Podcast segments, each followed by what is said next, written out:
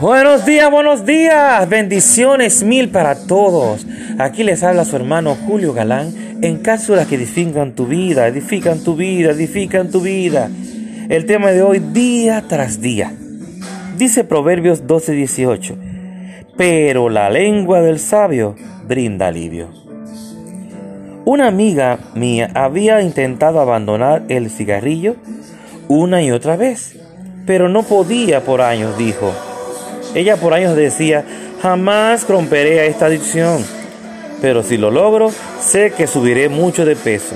Un día alguien le dijo que comenzara a decir, no me gusta fumar, voy a dejar de fumar y no voy a, ah, no voy a engordar. Incluso cuando ella continuaba fumando y disfrutándolo día tras día, profetizaba victoria. No estaba hablando acerca de cómo era, sino acerca de cómo quería ser. Ella estaba profetizando su futuro, lo que ella quería que sucediera.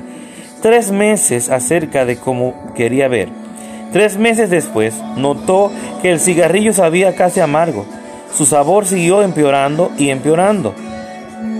Varios meses después ya no podía soportar más, dejó de fumar y jamás subió de peso, en lo más mínimo. Rompió esa adicción en parte por medio del poder de sus palabras. Se atrevió a profetizar su futuro. ¡Wow! ¡Qué buena noticia! Es decir, que aún ella estuviera así, que ella fumando, ella sigue profetizando que ya no iba a fumar más y que no iba a subir de peso.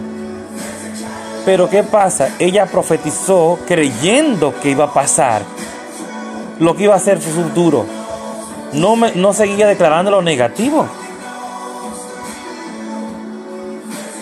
Porque no era en cualquier forma que ella quería decir las cosas, no en cualquier nombre, fue en el nombre de Jesús que ella lo estaba declarando.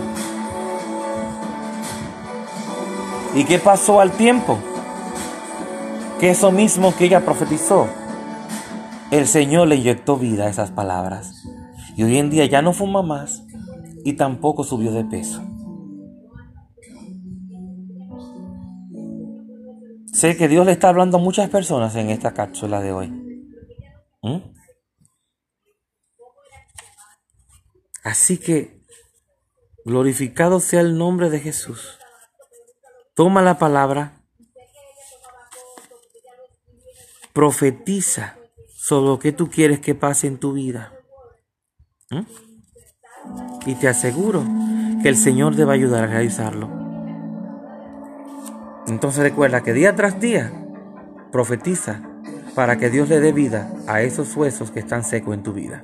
Dios te bendiga, Dios te guarde. Tu hermano Julio Galán en cápsulas que edifican tu vida. Comparte esto con otra persona.